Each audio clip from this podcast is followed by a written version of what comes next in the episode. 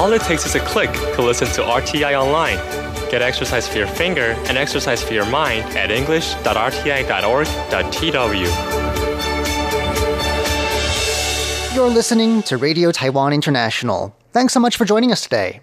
Up ahead this hour, it's Ear to the Ground and Jukebox Republic. But first, we kick things off this week with a new episode of Here in Taiwan.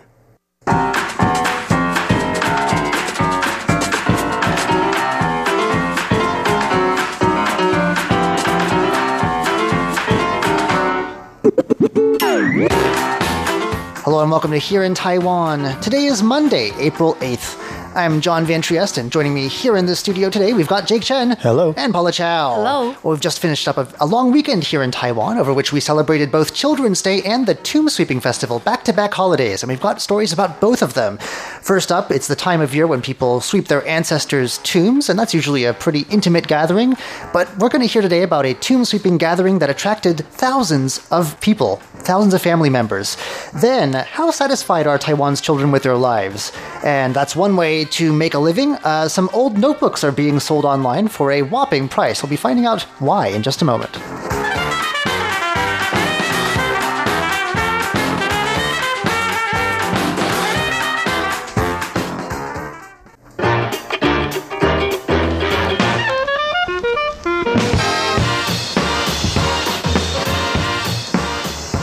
But first off today, uh, there is a program about Taiwan that may be winning an Emmy Award. I don't know if either of you have heard about this before. It's a program that focuses on Mazu, the Oh, sea really? goddess, and I, I didn't know that. a protector of uh, seafarers and fishermen and people who work on the ocean. Uh, You're talking about the actual Emmy, not Taiwan's equivalent of no, no, no. I'm talking about the Emmy Awards. The Emmy Awards. Uh, this is a co-production uh, by Taiwan's Tourism Bureau and PBS, the Public Broadcasting Service in the U.S., which is a uh, public TV station that I used to like watching very much when I was growing up. So that's pretty cool. I didn't know about this program. Uh, it aired last year, so we're a bit late to the party, I guess. I think we may have talked about it actually uh, in April in North America, and it seems to follow two different strands of sort of storytelling. One is about the Great Dajia Mazu pilgrimage, which happens this time of year. Uh, basically, uh, one of the big centers of Mazu worship here in Taiwan. Sort of leads a procession that lasts for, I think, nine days. It's grown to nine days at this point, and it covers about 300 kilometers. So it's a grueling trek. Some people walk the whole distance. Um, and they loop around to a temple and come back, and it's very colorful. There's lots of fireworks and other uh, cultural events too. Uh, so it's uh, something really something to see. It's been called one of the world's great religious events. The other bit about of the program looks at the Mazu Islands, which are similarly spelled. I think actually they're named for her, but the characters are different. Uh, and this is a group of islands off the southeast coast of China that are uh, governed from Taiwan, and they have a very interesting culture as well. Also, a history as a Cold War front line because they are so close to the Chinese mainland. And so the program features a couple of local features, including a military tunnel. Uh, tunnel 88 i think that's the most famous but there are other ones that the military dug there as sort of a fortifying the island then also the sea of stars which i think are also called mazu's tears that's a sort of a very eerie phenomenon that happens if you you know if you if you if you get the right conditions where these phosphorescent creatures sort of glow blue in the water around the island it's very strange looking thing. Um, and it says that the production, the U.S. production team visited Taiwan in 2017 to cover the Mazu pilgrimage part of the of the program, and then they they also interviewed for the bit about the islands a folklore professor Lin Maoxian. I've interviewed him before. He's very nice. Uh, so they found some real experts. Now the TV feature is called Taiwan Mazu Festival and Islands, and it's been nominated in the category called this is very long Outstanding Directing for a Single Camera Camera, lifestyle, Culinary, Travel, or Educational and Information. I hope the people who announce this have really good lungs. They really narrowed this down, didn't they? Like, how many films can really fit in that category? and informational program. So Like a single episode information program, and it has to be that, may, artistic. that title may be longer than the show itself. Uh, anyway, uh, okay. they're going to present these awards in May. And that's pretty cool. Uh, the Tourism Bureau is glowing about this. They say that it shows that Taiwan's tourism can shine on the global stage. That's how they put it. Uh, and it is a co production with a popular PBS travel show. Maybe some of our listeners in the States have heard of it, called Joseph Rosendo's Travel Scope. And I hope I'm saying that right. Uh, I'm not familiar with that particular show, but uh, it just does go to show that uh, even some very small islands off the coasts of Taiwan have a lot of very special charm to show to the world. If they really did follow the entire procession and filmed it, then for that effort alone, they deserve a nomination. It's a lot of editing. yeah, and then it's they, people walk really fast, you know, and they have to do that with all the camera gear. It's exhausting, yeah, just walking normally. But anyway, the awards will be announced in May, so I guess we'll be hearing soon. Sure.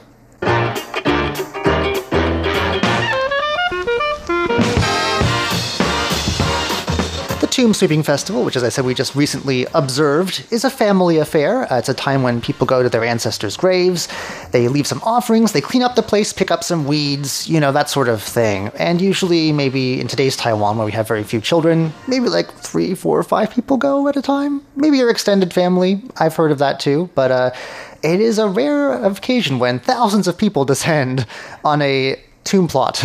Right. In Taoyuan City, in the northern Taoyuan City, there is a family. It's a Ye family. That's um, their last name.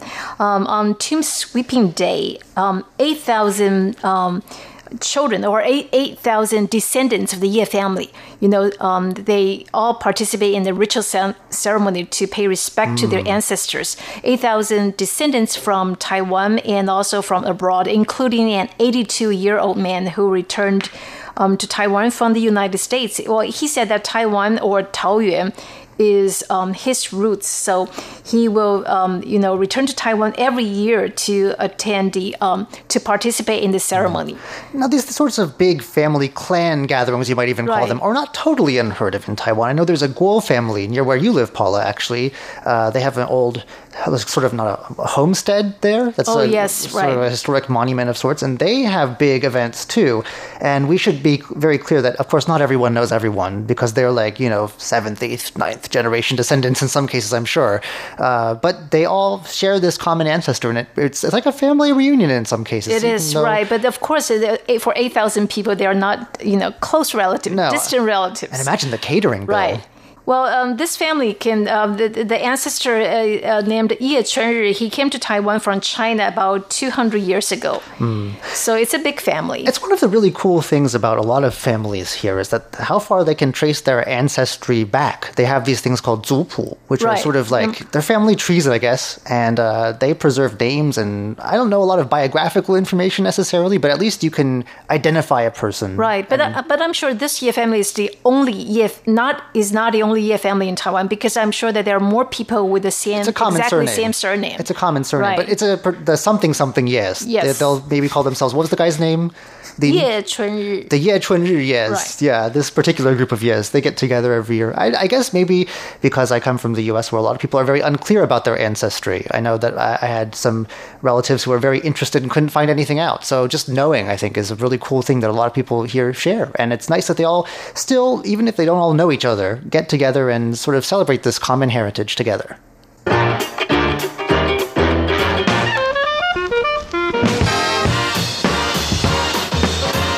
We also just celebrated Children's Day, and we have, I guess, a mixed bag of news here. There's some good bits to it and some not so good bits to it. Uh, according to a survey done by the Child Welfare League Foundation, who we hear from a lot, uh, they're a local advocacy group, just over 75% of children in Taiwan are satisfied with their lives. Now, that sounds not too bad, Not three too bad, quarters. right. But it turns out that we're below the global average, apparently. Uh, they found that uh, 75.8% of Taiwan's children, and, well, we should qualify this, they're in the age category of 11 to 14, so they're getting on towards their moody teenage years. Uh, they've rated their subjective life satisfaction at higher than 60 on a scale from 0 to 100. So, qualifying that a little bit, but still, the world average is 87.5%, so we could be doing pretty uh, significantly better, Yeah, I'd say. so, I guess our, our government uh, and also parents in Taiwan have more work to do. Right. And Paula has gotten right to the root of the problem here uh, because they say that, for instance, 13.9% of children who responded to this poll say that they feel lonely. They're very lonely. And 10.3% feel that they lack companionship from their parents. Additionally, 37.6% can only sit down for a meal with their parents four times per week max, and probably Oh. a lot less than that in some cases. That was probably pretty generous. And Polly, you're right. It's the, the the foundation themselves have already guessed it. It's because parents are too busy. The work schedules and the effects of internet and social media on people's lives that contributes too. I'm sure that there are parents who might be home but on their phone instead of eating with their children. Uh, they tend to lead to alienation within families.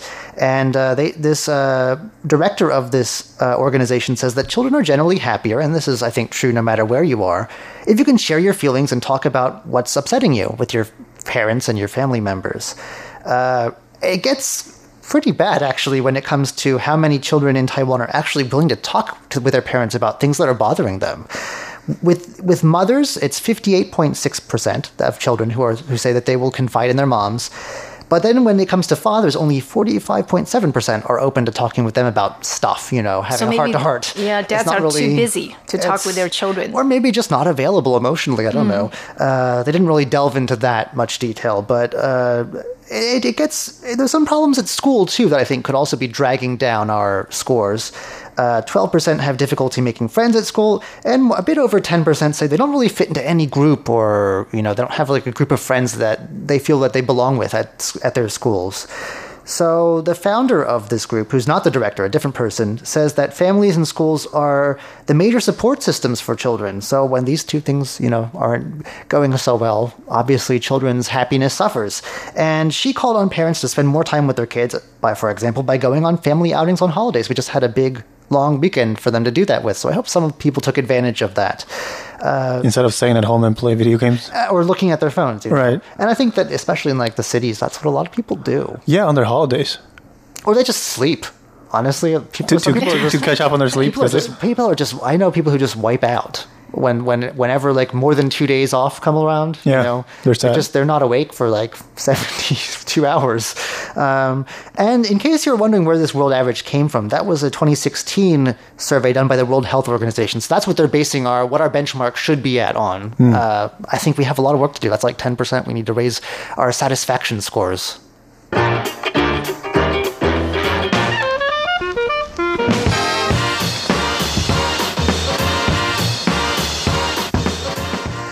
I've heard of all sorts of strange things being sold online, but old notebooks, that's a first. Why is why are people willing to pay for that? Uh, because uh, the notebooks um, are from a um, a student who graduated from Taiwan's top girls' high school, and she sold um, photocopies of her notebooks that include subjects from Chinese, English, geography, and history. Well, uh, each notebook costs anywhere between ten to sixteen U.S. dollars. So far, she has sold um, more than twelve hundred copies. Oh, she made copies. Right, photocopies of her notebooks. Oh, okay. But So still, you know, she- because she graduated from the, Taiwan's, you know, top girls' high school, so you know, people think, well, um, you know, her notebooks the, or the notes that she took um, in class must be good. But anyway, That's the well, think- unique selling point, right? Right, but think about this: if if one notebook costs um, ten U.S. dollars, and then she has sold twelve hundred um, copies, so she has actually made fourteen thousand U.S. dollars. Hmm. And if you could answer that question without looking, you probably bought one of those notebooks. Right. Anyway. Yes. So, um, so is there a big market for this sort of thing generally in Taiwan? I know that Taiwan is a Oh, I- test obsessed. I place. bet. I bet, yeah. that that Taiwan has a lot of tests for that kids need to a lot of hoops for kids to jump through, um, and that never really ends until they graduate. Uh, but you know, so old notebooks. That's I've never heard of that being done before. I know testing guides are big. Well, some web users are saying that um, it's better to you know d- to do the work yourselves. Do not buy other people's notebooks because that won't help you too much. Well, I mean, it's not buying like test answers or anything like that. It's buying materials maybe that they're well Mm. how, how explained people or organize uh, you Yeah. know, st- stuff. That, yes, I think that's legitimate. Yeah. Maybe, hopefully, they they have legible handwriting though. I think so. Yeah. So, for all you budding and excellent students out there, that's a great idea for some money making opportunities.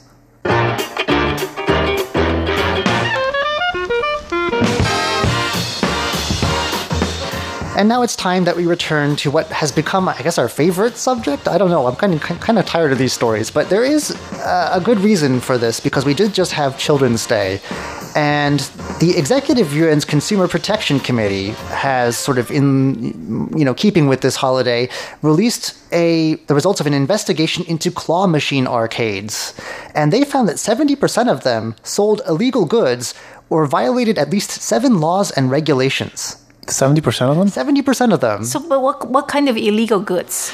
Things that uh, children should not be having, like uh, Oh. plastic Or- lighters Or even be seeing. I, I've seen. or some adult themed yeah, things, I've seen those too. products. Uh, Displayed in public. They've also found, and this is technically not illegal, but it may be in the future, judging by the tone of this discussion, that a large percentage of these arcades that they investigated were within 100 meters of schools, which is not where they should be. Now, according to the Electronic Game Arcade Business Regulation Act, a very fun piece of legislation, I think that's not allowed, but since these claw machine games aren't technically classed as sort of electronic gaming venues, they're sort of in a gray area there. They're they're, they're allowed, but you know uh, whether they should be included as a as a gaming venue in the future. It's the these officials are saying will require some discussions. But there are a lot of them around, more than eight thousand. Like that's almost coming up. You know, that's more, almost more convenience stores than we have. There's probably one on every block in most urban areas, at least. I read a news close to the end of last year that there were so many of them propping up that uh, I think the, it was the financial uh, ministry who said there might be a shortage in coins. Yeah, they were going to print. They were going to make more coins. Well, yeah, More because coins, people are because literally running out of coins They're to throwing all their to, coins into these machines. to play with them. Yeah, which is nuts. So yeah, there's a lot of laws that they've broken. I mean, protection of children and youth welfare. Well, Mm. No there's, there's the Tobacco Hazards Prevention Act because there's like lighters and things in there. I think Yeah. some also have e-cigarettes in them as well, which As uh, gifts you can I grab think, from yeah, the. yeah, yeah, that was some of the prizes included those. That's definitely legal. Um, there was, you know, con- oh, what's this one? Control of infectious animal disease. I don't know. What, there's no mention of animals in this story, so I don't know where that comes into it. But the Pharmaceutical Affairs Act and gambling-related crimes under the Criminal Code are all things that these arcades may be violating. So lots of great influences for our children, I guess. Uh, maybe it is time they be, get they get reined in.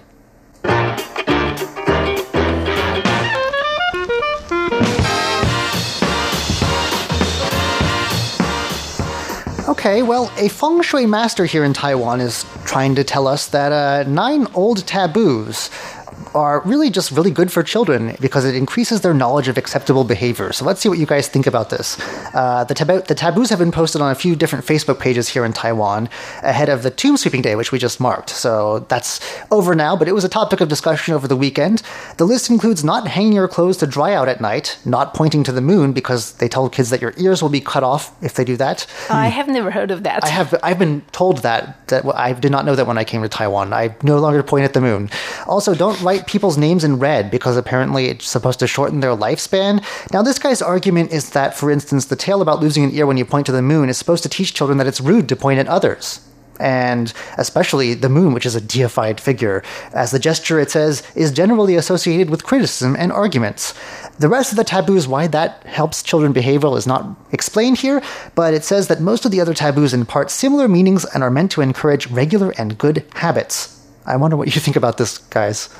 Do you think that, uh, I think it's kind of mean telling kids that the moons will cut their ear off if they point at it. Uh, honestly, I've never heard heard of that before. You've, have, you've heard that before, Jake, right? Yeah, I, I've heard some of them, but the, the thing is, I've, there are plenty of sort of uh, quote unquote made up tales that tell kids to not do certain things to, with the angle of, of making them more polite, but to make them smarter. I've never heard that. Or like, I don't know, it says things like Better behaved? People who are fond of eating chicken feet are prone to ripping books. Like, what does that have to do with good behavior? I'm not quite sure. I, yeah, I don't see that. but I do understand some of the taboos that are not included here, like don't go near rivers because you'll be dragged under. I mean, kids could drown easily, so that makes Yeah. sense to me. Yep. It- but I don't know. Uh, anyway, people have been talking about these taboos, and hopefully it says that they should finish tomb sweeping before 4 p.m. and shouldn't wear bright clothing. So hopefully everyone remember to do that. Hmm. Anyway, that does it for today's edition of Here in Taiwan. I'm John Van Trieste. I'm Jake Chen. and then Paula Chow. Don't go anywhere just yet. In just a moment, it's Ear to the Ground and Jukebox Republic.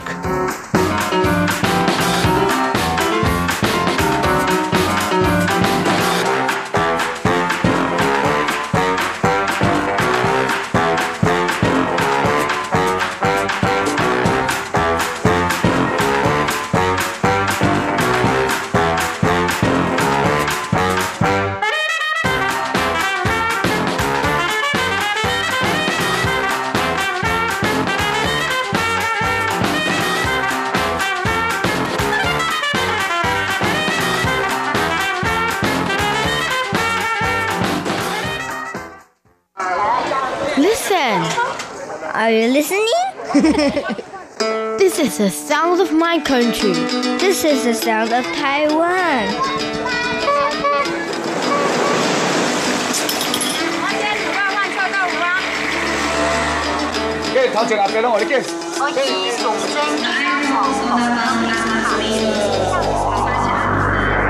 Taiwan, a small island with a whole world of sounds.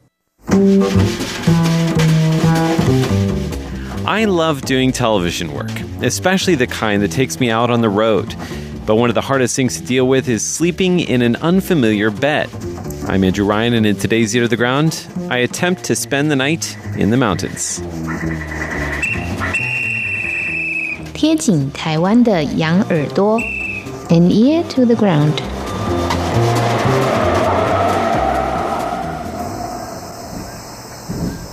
Alone in my room, in the dark, I listen to the sounds pouring in from the night.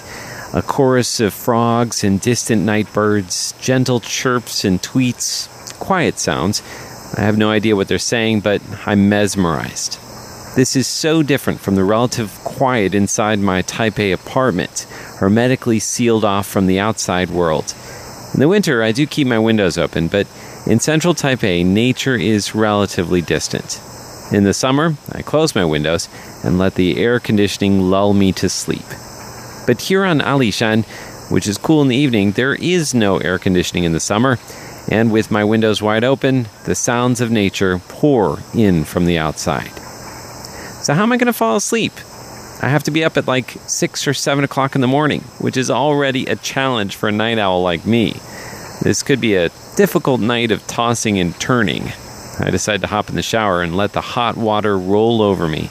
Maybe that will entice the embrace of sleep.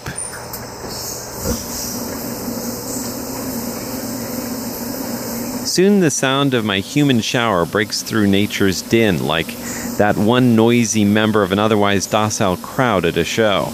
You can hear the crackle of water hitting the tile floor. And eventually, the sound of the water heater kicks in full blast, working to provide me with a warm shower. Later, there's a metallic sound. Is it the water tank swelling in the heat, or is it a night animal walking across the roof? And great, now I have something to think about when I lie back down in bed. After my shower, I emerge from the bathroom and towel off. I flick off the light switch and get back into bed, but there again are those night sounds. I thought the shower would distract me and I wouldn't notice them as much when I returned, but here they are again. And even worse, I check my cell phone and it's barely midnight. I Google, why is there a rooster crowing in the middle of the night? And I find answers. It's normal for them to crow two hours before sunrise, but again, it's barely midnight. Two hours before sunrise is not for another four hours. They also crow if they perceive dawn approaching, so any light could trigger them. Or maybe he's warning the hens of a threat. But my favorite roosters will crow whenever they feel like it. There's pretty much nothing you can do aside from putting in earplugs. Fortunately, this is one of the tricks I've learned in my five years of on the road shoots. Always bring earplugs. Not just earplugs, also a pillow and an eye mask and something for my head. What? I'm a creature of habit. Get off my back. Fortunately, tonight I will end up getting some sleep, but it won't be for another hour. With an ear to the ground and my head on the pillow, I'm Andrew Ryan.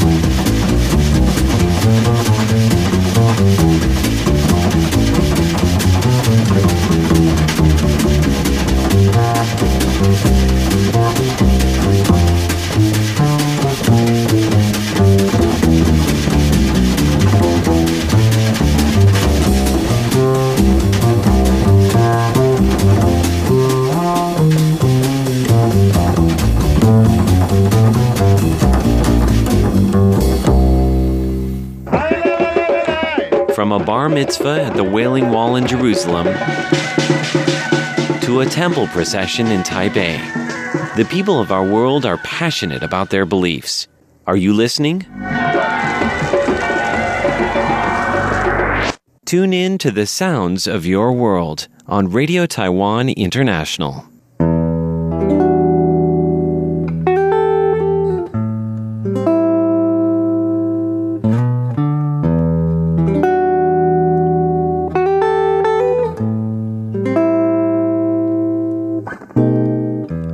welcome to Jukebox Republic. I'm Shirley Lin.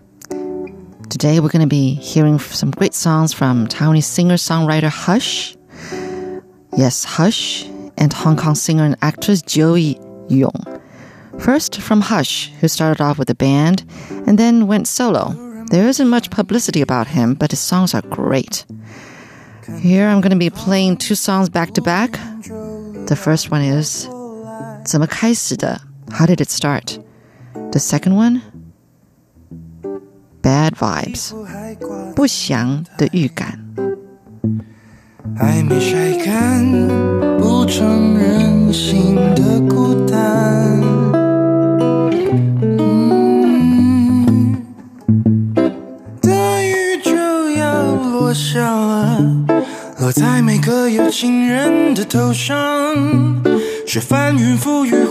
着风雨来，大雨就要落下了，赶快把昨天的泪水收干，再迎接下一季的春。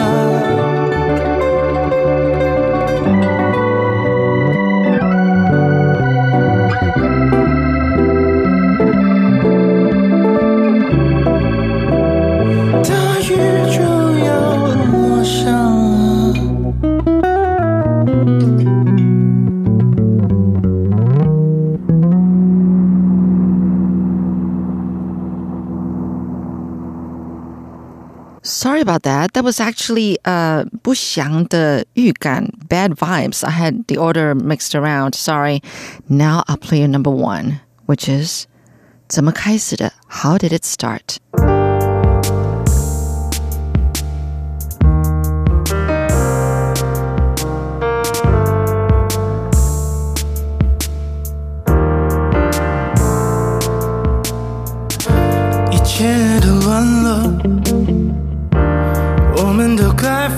个人。曾经承诺的，此刻都沦为罪证。宁可没有人选择大方的态度承认，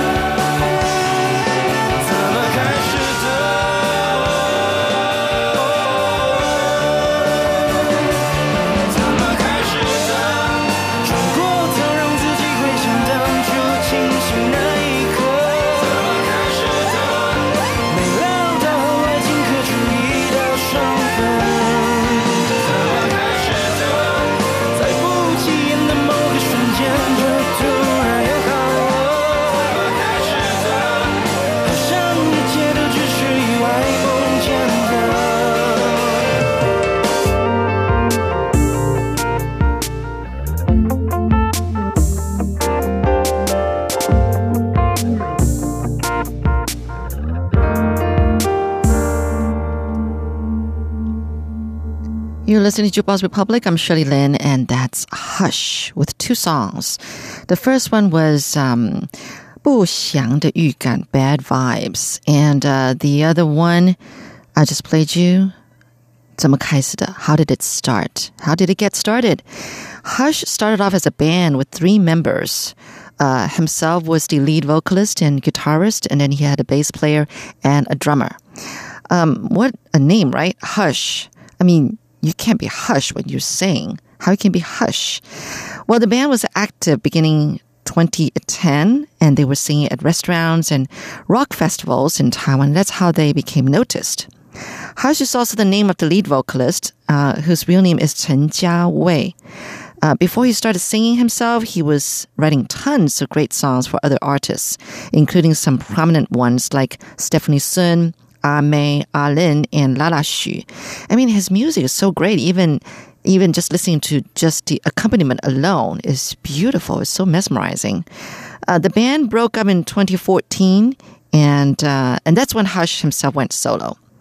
He writes and sings really good songs, don't you think? But he keeps a very low profile about himself, though. There isn't much news about him, uh, whether on TV and you know on the internet or whatever. People say he writes really inc- incredibly good music because he loves philosophy, and um, which is what he studied in college. And he also loves studying the horoscope and tarot cards. So he puts elements from these things that he's interested in into his songs, giving them a totally different interpretation about love and life. That's what people say.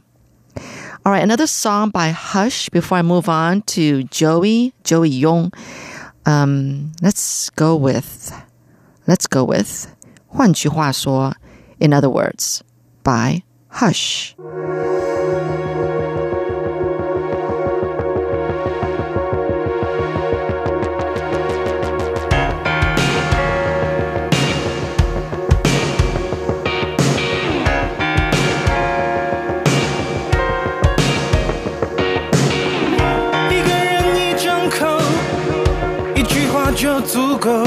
世界变啰嗦。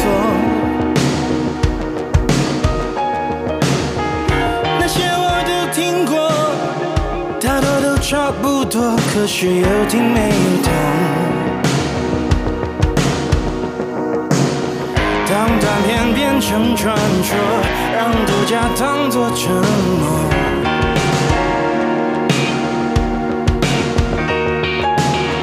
谁怎么猜怎么秀，让重播当第一首。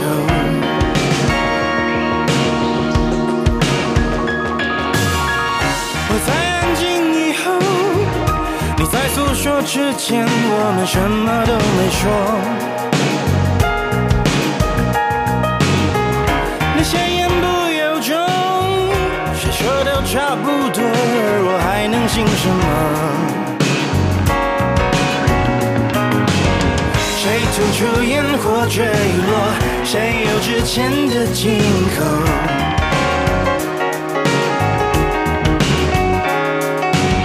谁怎么听怎么说？谁有客观的瞳孔？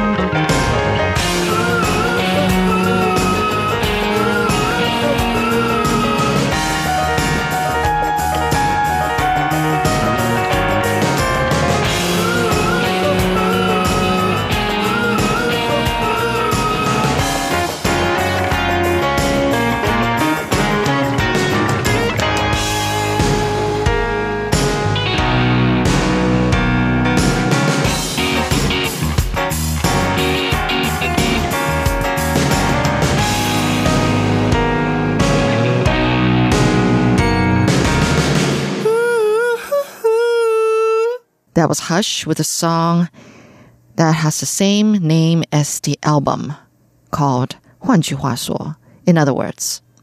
Now we move over to Joey Yung, okay, uh, Rong Zhu Er, who is from Hong Kong. She's a singer and an actress as well.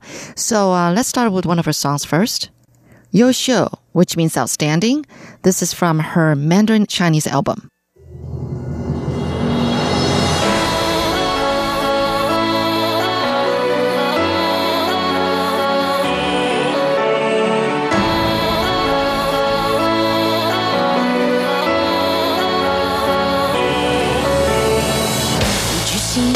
会追狂欢派对，米兰时装周追大胆前卫，追三天三夜寂寞却无法代谢，人人为。娱乐版首演让别人暧昧，闯进百老汇逛悲惨世界，唱歌剧魅影领悟那一点点绝，舍命爱着对方，绝不会后悔。为什么不快乐？谁未免突然都 can't stop can't stop。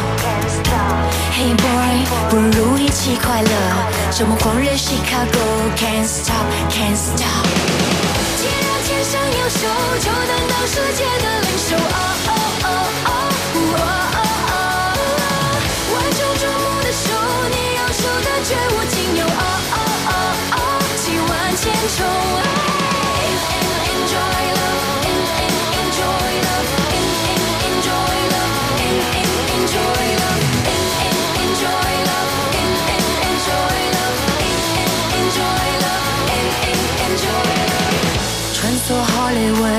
进 La La Land，我们进化成自愈与人类，用经典影展深度对谈爱的美，舍命爱着对方，绝不会后悔。Hey girl，为什么不快乐？谁未免突然都 can't stop can't stop。Hey boy，不如一起快乐，周末狂热 Chicago can't stop can't stop。既然天上有手，就担当世界的领袖。哦哦哦哦哦哦哦！万众瞩目的手，你要求的绝无仅有。哦哦哦哦！几万千重。Enjoy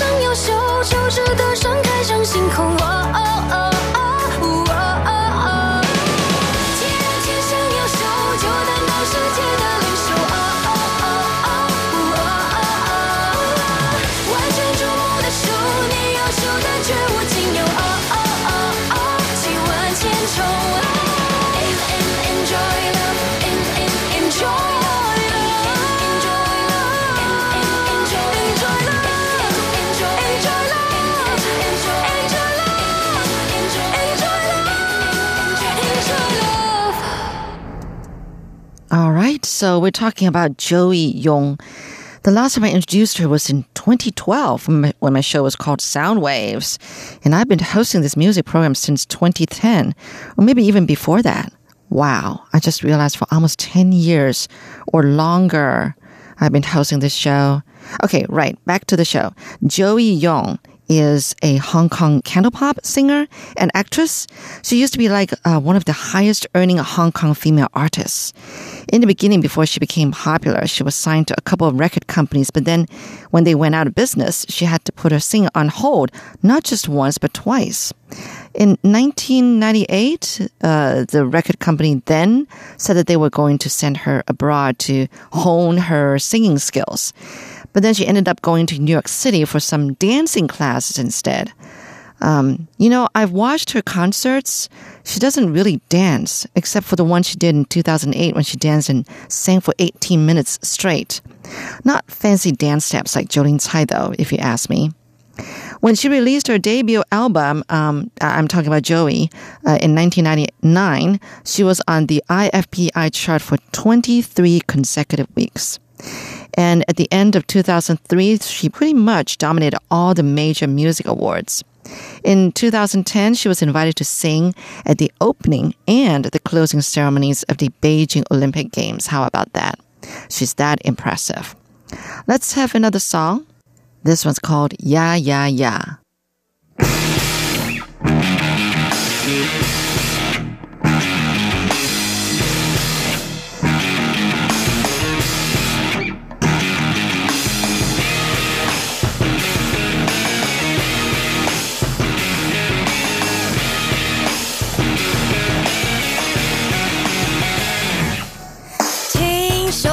前面的人是有亚军，人人很兴奋。请您将我第二名，我得到最后只差一分。路还长着，这个只是也有呀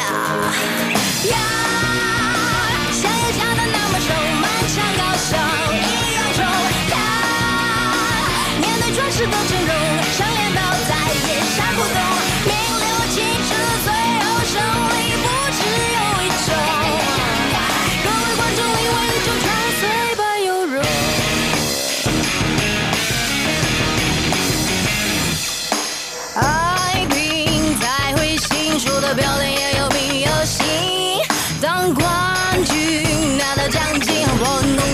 你们的心。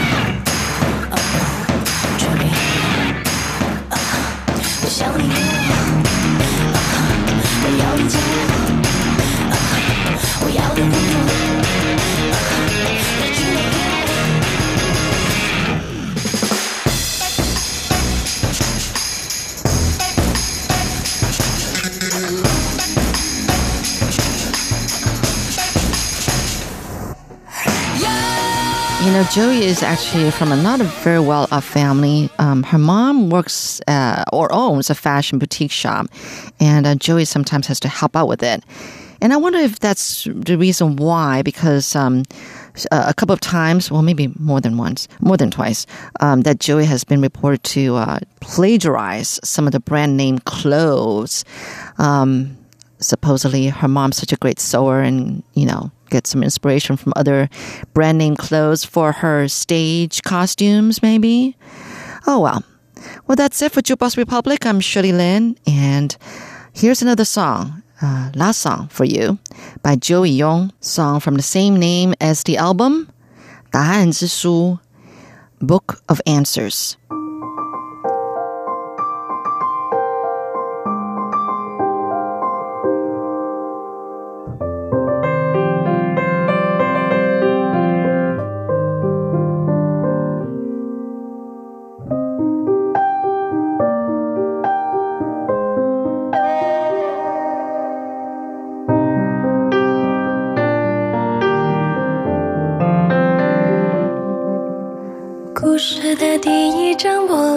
闪着光，把浮世美梦照亮。